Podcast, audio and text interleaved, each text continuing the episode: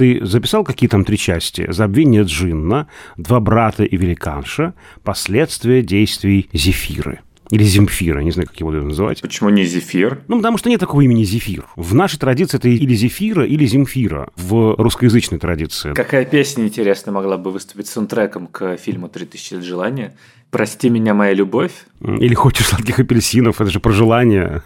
Этот джин такой умоляет, хочешь сладких апельсинов? Хочешь, я бью соседей? Да, кстати, действительно гениальная песня, да, для этого фильма, но почему-то не подумал Миллер это, не сообразил что-то.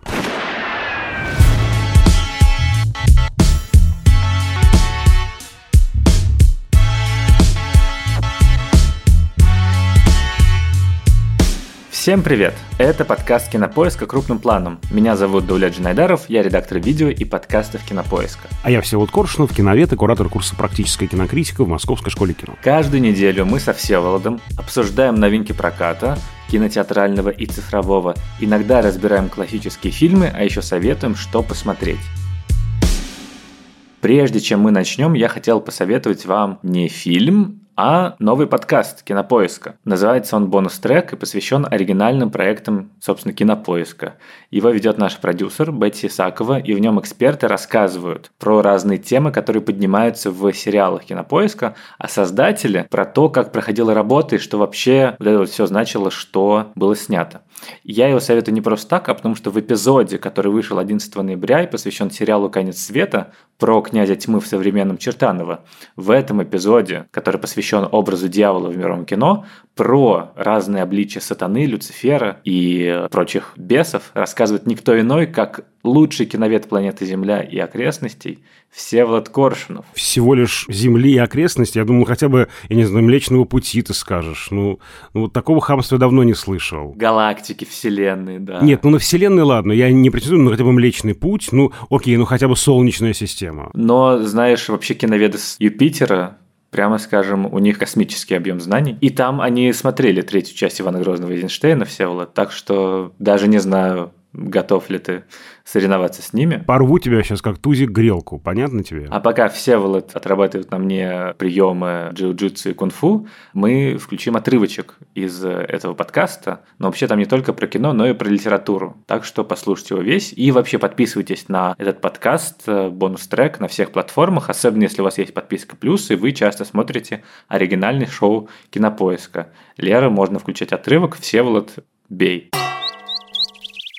Вот э, Мортенсон, например, играет до такого неприятного, там есть зловещесть какая-то, но это же Мортенсон, он же симпатичный, он же привлекает к себе до тех пор, пока он не вырывает сердце Кристофера Уокена. Начинает его поедать. Да, и начинает размазывать эту кровь э, да, по своему лицу. Вот, но такая маска благообразия. Видите, вот это вот противоречие очень важно для образа дьявола, и он, с одной стороны, может быть и страшным, и благообразным, и даже нелепым, но еще про нелепость мы отдельно поговорим. А обсудим мы сегодня со Всеволодом новый фильм Джорджа Миллера, который большинство знает как автора «Безумного Макса». И фильм этот называется «3000 лет желаний». В оригинале «3000 Years of Longing». И у этого как будто бы чуть другие коннотации, но про это, думаю, мы тоже скажем. В главных ролях тут снялись Тильда Суинтон и Идрис Эльба. По сюжету героиня Тильды Суинтон, филолог, наратолог, покупает на Стамбульском базаре лампу, и оттуда вываливается джин – собственно, Идрис Эльба. Ну, почему вываливается-то? Ну, он торжественно вылетает вываливается. Ну, джин это же не кусок, я не знаю, чего-то такого спрессованного. Красиво электромагнетически выплывает пылью и искрами из сосуда, вот, и, как, собственно, все джины начинают просить героиню загадать три желания, чтобы его освободить. Меня зовут Алитея. Моя история правдива. Мне по душе одинокий образ жизни. У меня нет детей, нет родителей, нет родни, хотя когда-то был муж. Кто знает, существует ли судьба. Но однажды на Гранд-базаре в Стамбуле я выбрала сувенир.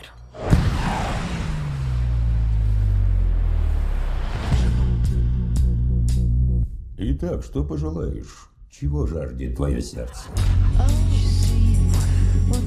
Не бывает историй о желаниях, которые не были бы предостережением. У всех есть желания, даже если они скрыты от нас. Но это твоя история, и мне Не терпится увидеть, что будет дальше. Или чем все закончится. Фильм доступен на Кинопоиске в подписке «Плюс» с 15 ноября. Обсуждать мы будем со всеми спойлерами, так что лучше, наверное, сначала посмотреть. Хотя, если честно, тут сложно испортить впечатление, ну, как мне кажется, какими-то спойлерами. Мне на самом деле более-менее рассказали, что там будет в этой картине, ну, структурно. И мне как-то давалось легче, если честно, потому что я уже знал, к чему быть готовым. История довольно простая, и весь фильм, в нем, как мне показалось, главное какие-то детали, небольшие моменты чистого кино, какие-то сюжетики, которые не обязательно складываются в какое-то единое повествование, но которые тебе просто приятно смотреть. Конечно, лучше это делать на максимально большом экране, который вам доступен, потому что героиня не просто как нарратолог, а вот где-то половина всего хронометража занимает истории из прошлого, которые рассказывает Джин про царицу Савскую Соломона, про Сулеймана Великолепного. Здесь начинается турецкий сериал «Великолепный век», конечно. Вот. Даже две серии есть, мне кажется, этого «Великолепного века». Там же у нас две новеллы, связанные с Турцией, со Стамбулом. Вот. И эти новеллы, они очень живописно сняты. Хочется сказать, барочная изысканность и вычурность, но тут скорее какие-то турецкие сады и вот эти вот узоры орнаментальные. «Тысяча одна ночь». В первую очередь приходит в голову это. Тем более, что сам Джин, персонаж, конечно, сказок «Тысяча одной ночи». Угу. И такая вот новая Шахерезада, которая и слушает, и рассказывает истории, исследует. То есть такая Алитея Бини – это такая вот у нас новая Шахерезада с ученой степенью, да. Я рад, что я посмотрел это кино. Я люблю Джорджа Миллера, но в целом я в недоумении скорее от этого фильма, потому что не стоит ждать новой дороги ярости, конечно, а это прям такая нежная и меланхоличная даже притча, сказка про любовь и одиночество от уважаемого пожилого режиссера с крутым визуальным чутьем. И вот в притчах и таких вот сказках главное же какая-то мораль, посыл зачастую, собственно, про что рассказывает эта история. И вот здесь посыл как раз слегка сбивает с толку и скорее разочаровывает, потому что к нему есть вопросики у меня лично. И все вот это вот визуальное пиршество и все эти истории внутри истории, они в итоге как бы остаются сами по себе скорее для меня. И все вот, вот я тебя хотел спросить, поэтому как филолога, как тебе репрезентация филологии на экране? Потому что не самая частая профессия у киногероев и киногероини, а тут это даже работает на каком-то мета-уровне. И, видимо, ты себя как раз ассоциировал с героиней Тильды Суинтон. Да, я учился на филологическом факультете, правда, на отделении журналистики, но мне потом стало интересно нарратология, сюжетосложение, поэтому, собственно, моя диссертация кандидатская уже, которую в Авгике я защищала, она, конечно, связана с нарративом, с композиционными моделями, сценарием и так далее. И этот фильм основан на реальном случае из твоей жизни. Только ничего правдивого не показали. Что делает героиня Тильда Суинтон? Она приехала на... Это даже не научная конференция, это лекция. То есть она раз в год или два раза в год, она говорит, что она ездит в некое подобие экспедиции, собирает материал. Но она поехала в Стамбул на какую-то публичную лекционную программу. Она читает там какую-то одну лекцию и весь день сидит, собственно говоря, с Джином в номере, слушает его рассказики, даже не записывает ничего, обращая внимание, не включил никакой вообще фиксационный материал, да, ничего не использует, просто все запоминает как бы. Это очень странно. И дальше все, она уже уехала в Лондон вместе с этим джином. Что она делала в Стамбуле? Зачем она приехала? Какую-то лекцию такую очень... Причем на такие какие-то очень ну, банальные темы она читает лекции. Очень простая лекция. Ну, слушай, это, как всегда, репрезентация науки в кино. Это всегда у тебя Уолтер Уайт, ну, он в школе, конечно, читает лекцию, и там какие-то базовые штуки. Или кто-то еще, какой-нибудь ученый физик, она рассказывает про закон Ньютона в университете. И ты такой, господи. Не библиотеки она ни в архиве, ни каталожных этих карточек мы не увидели, ничего мы не увидели. Понятно, что, ну, наверное, действительно, сегодня много можно делать со своим ноутбуком и так далее, но все равно ни кафедры, ни бесед, ни лекций, которые она читает студентам в Лондоне, ничего мы не увидели. Зато она красиво ест в кафе из экологичной посуды, это я заметил. Красиво ездит в красивых пальтишечках в лондонском метро. У нее прекрасная какая-то квартира, непонятно как. Это дом. Даже не дуплекс, да, это прям дом, действительно. Причем, ну, мы все знаем, как живут гуманитарии на Западе, очень скромно они живут, да, там в лучшем случае будет такая скромненькая квартирка, причем она такая тоже вырванная из контекста социальных связей, у нее ни родителей, ни друзей, был муж когда-то, и все, мы ничего не знаем про нее, кроме там маленьких, там, не знаю, фактиков из ее предыстории, там полутора фактиков про выдуманного друга и дрожащую эту коленку Но меня очень возмущает там другое. Первая встреча их с Джинном, это просто, не знаю, вот для меня это просто сразу испортилось все впечатление от этой картины. А я ее дважды смотрел, потому что один раз я ходил на зрительскую премьеру, это было несколько месяцев назад. И вот вчера я ее пересмотрел, и вновь возмущение закипело в моих жилах. Смотрите, она приняла утреннюю ванну, и перед тем, как позавтракать, решила на эту лампу свою посмотреть, да, вот, значит, волшебную лампу Алладина. И что она делает? Она начинает ее тереть, от грязи ее очищать, Грязь прилипла настолько, что так просто она водой не очищается. Что делает прекрасная Тильда Свинтон? Думаю, господи, ладно, Миллер не соображает ничего. Ну или не обратил на это внимания. Ну ты, Тильда Свинтон, ну хотя бы ты-то, что ж ты делаешь-то? Она берет свою электрическую зубную щетку и ей эту грязь вычищает. После этого, через некоторое время, мы видим, как она этой же зубной щеткой, этой же, я специально проверял, она чистит зубы. Товарищ, это ужасно не гигиенично. Не делайте так, пожалуйста. Это кошмар и ужас. Нативка Министерства здравоохранения в подкасте крупным планом. Одноразовую щетку могла использовать для этого. Нет же, своей. Потом еще в рот ее засовывать. Кошмар. Но при этом, хотя она не была готова к тому, что Джин появится, она очень хорошо подготовлена к встрече с сверхъестественным. Во-первых, потому что она суперрациональная, и она пытается объяснить его каким-то научным образом, но при этом противостояние ее научного мышления и того, что она сталкивается с непознаваемым, оно на самом деле очень здорово выписано. Ну, она не убегает никуда, она такая, окей, хорошо, это Джин, и я поэтому буду с ним общаться так, как будто бы я знаю все про джиннов на самом деле, и все про истории про джиннов. Вот, она с ним общается на древнегреческом. Она не сразу загадывает желание. Она такая, нет, нет, нет, я не буду про это загадывать желание. Это не мое желание. И в этом смысле то, что она как бы филолог и вот так рационально мыслит, это очень здорово показано, как мне кажется. Есть один анекдот. Может, вы его знаете. Трех друзей унесло на лодке в море, они поймали золотую рыбку. Она дарует каждому желание. Первый говорит «Я хочу быть дома с женой». Он исчезает. Второй говорит «Хочу играть в поле со своими детьми» исчезает, а третий говорит «Я скучаю по друзьям». Пусть они вернутся сюда. Точно. Абсолютно все истории про желания, все они поучительные. И все с несчастливым концом. Даже те, что на первый взгляд просто анекдот. По поводу вот подготовки, уж коли мы говорим про это серьезно, она уже видит, что у нее какие-то есть когнитивные искажения, какие-то сложности, да, уже появляются галлюцинации, да, значит, вот она это объясняет тем, что у нее это уже бывало. Почему она без специального лекарства ездит по Стамбулам, я тоже не понимаю. Если ты знаешь все про себя, короче, у меня много вопросиков к этой Тильде Свинтон. Нет, слушай, ну там же есть, что вот, это, мне кажется, параллеливает, что так же, как человечество, в принципе, избавилось от всяких мифов или легенд из странных существ, потому что все это можно объяснить, э, не знаю, микробами. Также и героиня Тильда Суинтон, у нее же был воображаемый друг в детстве, вот, но она начала изучать историю, изучать э, мир, и постепенно как бы он исчез. И она решила, что это просто воображаемый друг, который ей на самом деле не нужен, и это как раз та часть ее, которая про воображение, которая про страсть к жизни, видимо, которая про любовь, которая про эмпатию, и она в себе это убила. И как раз, мне кажется, вот интересно решено вот эта вот грань между тем, что ты думаешь, окей, ей это все привиделось, это все ее какая-то фантазия, либо же это реальность. Я-то скорее думал, что это, ну, как бы просто типа метафора ее какого-то, ну, одиночества, вот, что она вот себе выдумала такого вот э, Big Black Джин с лицом и телом Идриса Эльбы.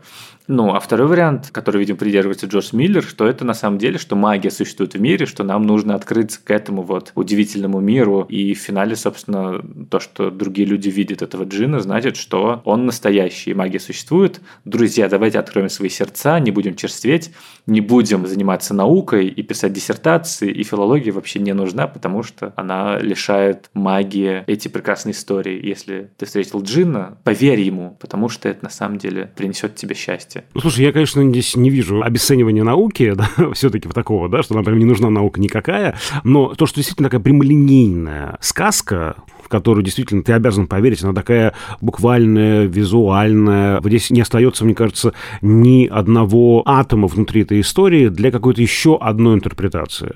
Она прямо проговаривает какие-то вещи, что ненависть более живуча, чем любовь, например. Спасибо большое, хорошо. Понимаешь, я не против этих идей, они действительно очень важны, и, конечно, об этом нужно говорить, но вот так в лоб, как такую формулу в уста героини вкладывать, не знаю, стоило ли. Вот, то есть это превращает картину вот в такую сентиментальную, слащавую и, к сожалению, стереотипную сказку для взрослых, вот, и это даже вот помню на первом просмотре написал, что фильм ухудшается с каждой новой сценой. Я не люблю эти оценочные вещи, ухудшаются, улучшаются, но для меня фильм действительно вот такая парадоксальная завязка. Думаешь, господи, действительно Хаттабыч. Новый Хаттабыч. Я обожал сказку про Хаттабыча и фильм, и пластинка у меня была в детстве. Прям очень любил эту историю. Но когда мы проваливаемся в сериал «Великолепный век», ничего не имею против сериала «Великолепный век». Он в своем жанре прекрасный. Великолепный. Великолепный, да. Но я как зритель проваливаюсь в некую эклектичную очень конструкцию, правда, очень разнородную, да, тут у нас и царица Савская, и, значит, да, Сулейман, действительно, и какая-то выдуманная героиня Зефира, или даже, может быть, в нашей традиции было бы привычнее Земфира ее назвать, да, если мы вспомним, опять же, Пушкина и Олеко, такой, как бы, ну, гений Леонардо да Винчи, заточенный в некой светлице жены богатого турецкого человека. Вот, и как-то все это вот намешано, да, Лондон, короче говоря, вот очень были большие ожидания, я ничего про фильм не знал, но фильм меня заворожил в начале. И в финале я уже, особенно когда уже пошли ближе к финалу эти фразы про то, что ненависть более живуча, чем любовь, я уже скрежетал зубами, конечно. Да, ну тут есть проблески какого-то обещания величия в целом и в завязке, и какие-то такие интересные придумки про Джинна и про, собственно, этот мир, и про то, что он такой электромагнитный из огня, и он поэтому слышит все, что в мире происходит и передается по радио, по телевидению, по спутникам, по мобильной связи, и от этого он умирает, потому что это слишком сильно на него воздействует, слишком большой поток информации. И, в принципе, это тоже комментарий к нашей действительности, что мы настолько оглушены массивом новостей, слов, звуков, которые на нас доносятся со всех вокруг, что мы его не замечаем, но на самом деле это дикость, на самом деле это too much, и что это отвлекает нас от того, чтобы жить по-настоящему, условно. Но таких придумок тут не так много, и поэтому в итоге, на самом деле, ты думаешь так, а про что эта история? И в финале выходит довольно традиционная и, я бы даже сказал, консервативная драма про женщину, которая была очень одинокой, Потом ей встретился какой-то мужчина, экзотический дикарь, magical negro, вот это вот э, троп экзотик фэнтези, опять-таки тоже популярный троп, чаще всего по отношению к условно девушкам-аборигенкам, но здесь он реверснутый, что она была очень одинокая, но на самом деле ей так хотелось любви, ей так хотелось быть живой, что этого на самом деле хочет каждая одинокая женщина. Хотя вначале она рассказывает, что она была alone by her choice. Ну, то есть, что ей было нормально, что она такая, ну, я, да, я делаю научную карьеру, мне удобно одной. А Джош Миллер такой, нет, нет, на самом деле это не настоящая жизнь.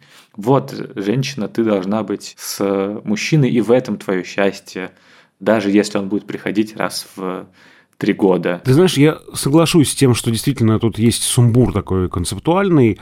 Я согласен с тем, что здесь можно увидеть, и это, я думаю, прямо бросается действительно в глаза, такое как бы развенчание мифа о самодостаточной женщине, женщине без мужчины. Это понятно, что может не понравиться определенной аудитории, что идея, в общем, такая, да, старомодная, мягко говоря.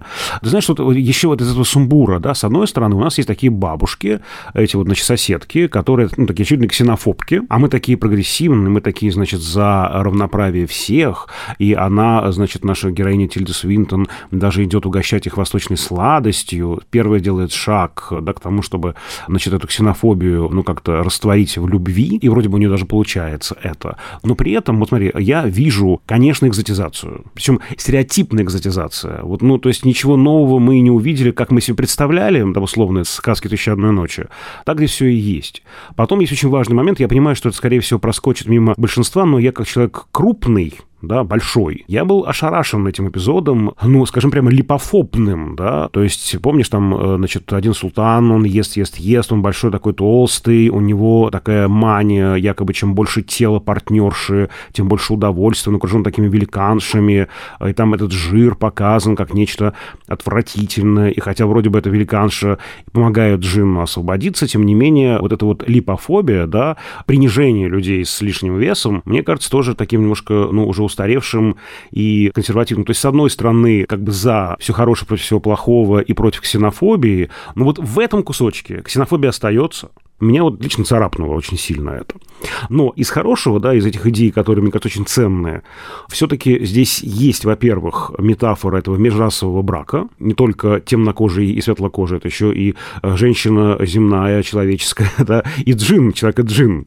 Вот, есть работа с этой, значит, аудиторией ксенофобной, и мне кажется, это хорошо, что ты сам делаешь первый шаг, не от них ждешь, что они примут тебя, да, и твоего партнера, а ты сам, то есть сама героиня Свинтон делает к ним первый первый шаг, мне кажется, это правильно.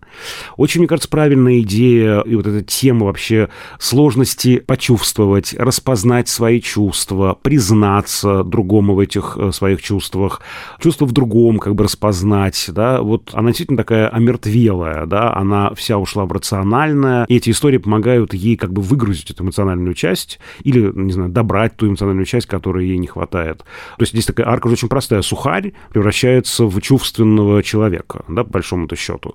В этом, мне кажется, много интересного и очень своевременного разговора, потому что одна из важнейших проблем современного человека, да, огромный объем информации, мы все оглушены какими-то невероятными битами информации, которые на нас сваливаются, и нам уже не до того, чтобы распознавать свои чувства, не до себя, не до того, чтобы вообще в себе как-то ковыряться. Понятно, что западный мир, он, в общем-то, весь да, в психоанализе, психотерапии, и этого, видимо, недостаточно, потому что это вот бесчувствие, это заморозка чувственная остается важнейшей темой культуры. И в этом смысле, конечно, картина-то, ну, любопытная, безусловно, да. Ну, и тут еще есть положительного вот эта вот идея финальной части, видимо, в которой почему-то начались вдруг затемнения, видимо, что показать, что проходит время, но это тоже разрывает повествование, как мне кажется, оно более дробным получается. Удивительным образом, когда заканчиваются вот эти вот отдельные истории, которые разделяют тысячи лет, и начинается типа истории их отношений, с Джином у тебя супер рваное повествование вдруг, э, в отличие от вот этой вот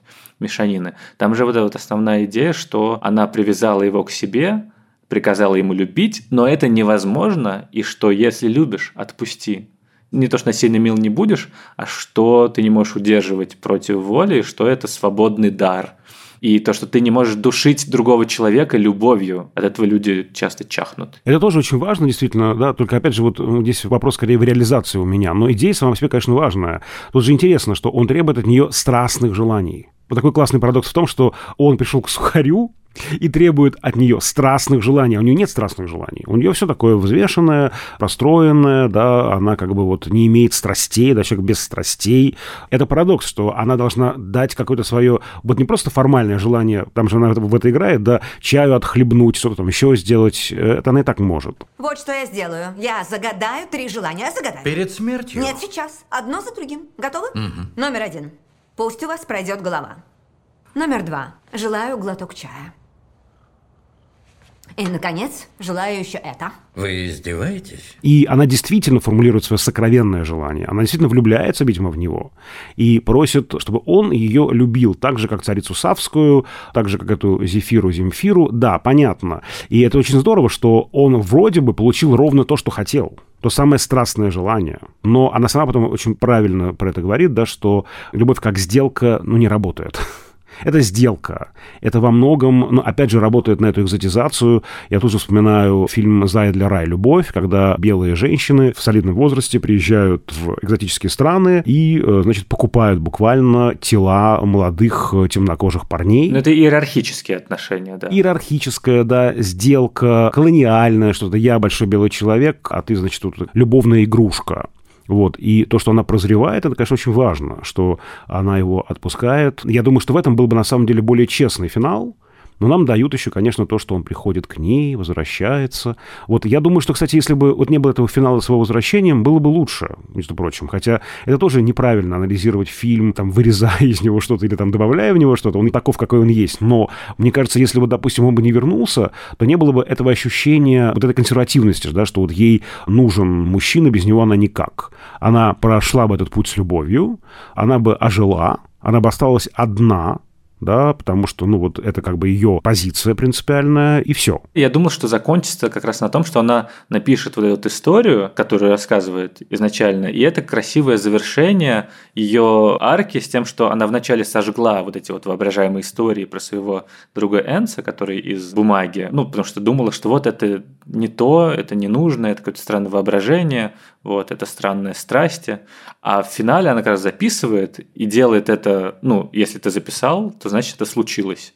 Если ты записал для кого-то или кому-то рассказываешь, даже если воображаемому, то это было в реальности. И вот она, значит, прожила эту историю, и изменилась. Морщусь, слушая тебя, потому что, с одной стороны, все правильно, да, и действительно красиво, да, на уровне рамки, да, повествования. С другой стороны, так предсказуемо и скучно. Вот я прям, когда увидел эту книжку с этой лавочкой, думаю, господи, ну да, конечно, она эту историю и рассказывает. Ну, прям боринг-боринг такой. Слушай, ну, как бы боринг, возможно, но для вот тебя, который привык к каким-то странным сюжетным э, структурам, таким двухступенчатым здесь, мне кажется, это все равно красивая рамочная структура. Здесь красивые детали есть запараллеленные. То, что вот Ритисавская сглатывает, когда и Соломон играет на этом странном инструменте. Это прям очень волшебное ощущение, как раз «Тысяча одной ночи».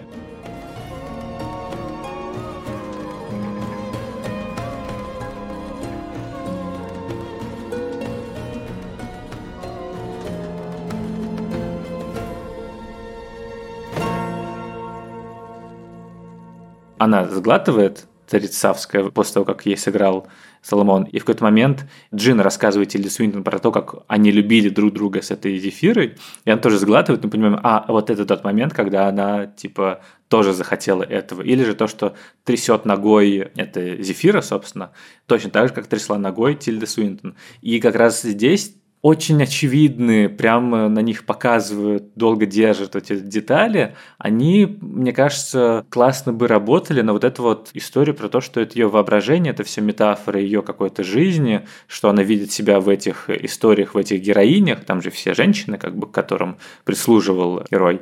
Вот. И в итоге она бы завершила для себя вот этот воображаемый круг. Чуть менее буквально, да, чуть менее буквально было бы, наверное, потоньше, что ли, поглубже. Но, опять же, да, работаем с тем, что есть, что нам вот прислали, то и обсуждаем, да. Вот то, что вот есть в двойном листочке написано, да, контрольная работа, то и мы и разбираем, понимаешь? Да, чиркаем красной ручкой, ставим полоски на полях. Второй слой, который неочевидный и который можно оттуда выцепить, это про то, что на самом деле этот э, фильм он про кино. Это всегда спасительная интерпретация. Вот сейчас ты воспользовался этой методикой. Интересно, кстати, да, мне вот интересно. Я про это не особо думал, давай поразмышляем про это. Но там же было, что вот люди рассказывают истории, и он говорит, что я в одиночестве был две с половиной тысячи лет, я чем-то занимался.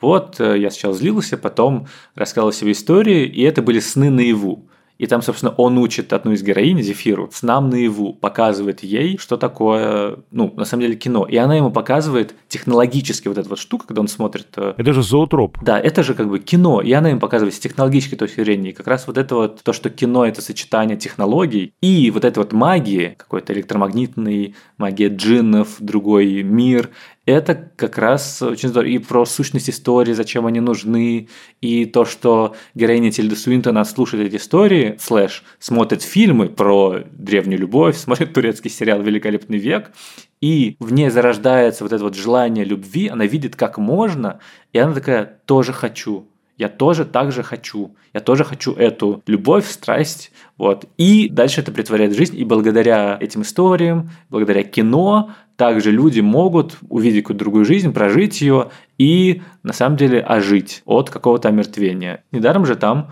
он первым делом, что делает, это вынимает э, Эйнштейн из телевизора. То есть делает из просто хроники, из просто исторического лица живого человека, который может как-то по-другому существовать. Не хотите этого маленького Альберта? Нет, нет, нет, ему кажется плохо. Верните его назад. Могу увеличить. Мы поговорим с ним. Нет, поставьте назад. Это ваше желание? Нет, это ваша обязанность. Ну да, истории лечат, истории помогают нам выживать, да, это идея, которую мы можем и в «Аватаре» Кэмерона увидеть, и в «Жизни Пи» Энга Ли, да, разумеется, и действительно тут э, все мы возвращаемся, приходя в кинозал, в некую первобытную пещеру, где некий шаман всему нашему племени, всем нам рассказывает некую историю, и истории в этом смысле, конечно же, никуда не уйдут, они имеют некую целебную силу, которая нам нужна, это правда, и это фильм действительно показывает. Я, кстати, думаю, что действительно это непридуманная интерпретация про кино, коль что тут есть зоотроп, действительно, да, который буквально является, да, ну, собственно, это первая половина 19 века, это протоэкранная культура, прибор, инструмент, который фактически вот в шаге от кинематографа. Поэтому, мне кажется, да, это вполне может быть. Ну и, собственно, «3000 Years of Longing» кажется, что это не только желаний, а именно какого-то ожидания, такого томления, тоски. И это как бы не только про Джинна, но и про Тильду Свинтон, конечно, потому что они в этом, в одиночестве, они похожи. Да, она как бы тоже заточена в этом своем панцире лампе, и вот, э, значит, наконец выходит наружу. А что ее спасло, Всеволод? Любовь. Любовь. Любовь, Всеволод.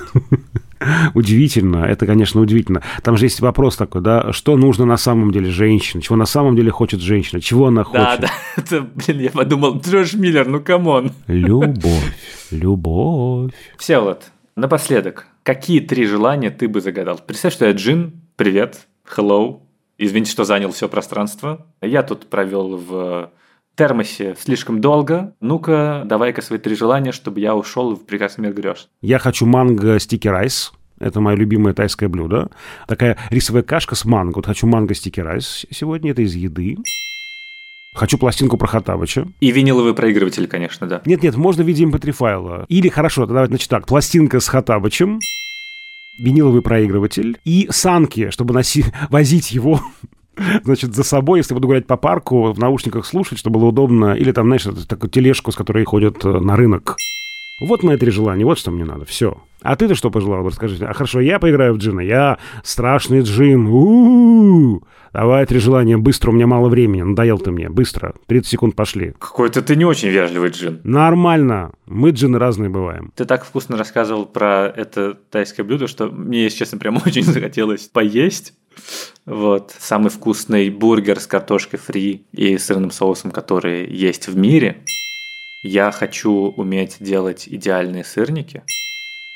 И третье, я бы хотел все время все задумываются над третьим желанием, что на последнее, все зависают над третьим желанием. Уже, господи, ну это побыстрее уже. А? И ты такой, типа, что делать? Пойду Netflix посмотрю. А у меня расписание, у меня, знаешь, какой график жесткий. А мир во всем мире, правда, сложно очень пожелать, да сложно выполнить. Как джин непрофессионально готов его принять, но, по-моему, этот джин, которого играет Эльба, говорит, что какие-то абстрактные желания он не умеет делать. А оно довольно абстрактное, согласись. Да, только, пожалуйста, джин Всеволод, давай без подвывертов вот это вот. Типа, чтобы мир как бы мир, а не вот это вот мир во всем мире, потому что никого в мире не осталось. Мир во всем мире. То есть единственное, что будет находиться в кинотеатре «Мир», это карта «Мир». Мир во всем мире. Вот ты жук, Джин.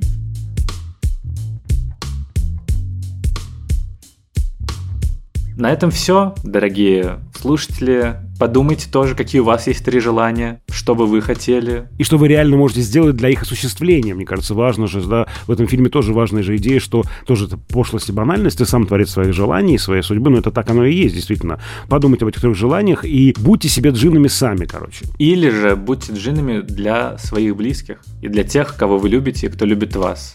Меня зовут Даулет Жанайдаров, младший джин второй категории. Я исполняющий обязанности руководителя образовательного центра для джиннов первой категории. Кандидат э, магических наук. Да, кандидат, нет, это доктор, извините, это доктор уже.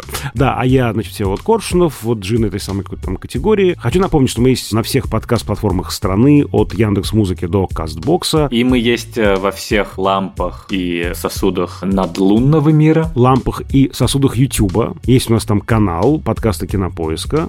А также мы есть во всех терм термосах и прочих емкостях Телеграма. Об этом подробнее расскажет Даулет. Наш телеграм-канал называется «Общим планом». Там мы выкладываем эпизоды, различные дополнительные материалы, опросы, картинки, мемы, общаемся со слушателями. Иногда даже кружочки появляются от нас. Так что подписывайтесь, там может быть интересно. Над этим эпизодом работали звукорежиссерка Лера Кусто и продюсер Бетси Исакова. До скорых встреч. До свидания. А можно обратно в лампу, а? Мне так надоело уже. Всеволод, прости, ты слишком дорог и мне, и нашим слушателям, так что, к сожалению, еще не скоро мы отпустим тебя, чтобы ты лежал в своей лампе и смотрел там сериалы и сны наяву.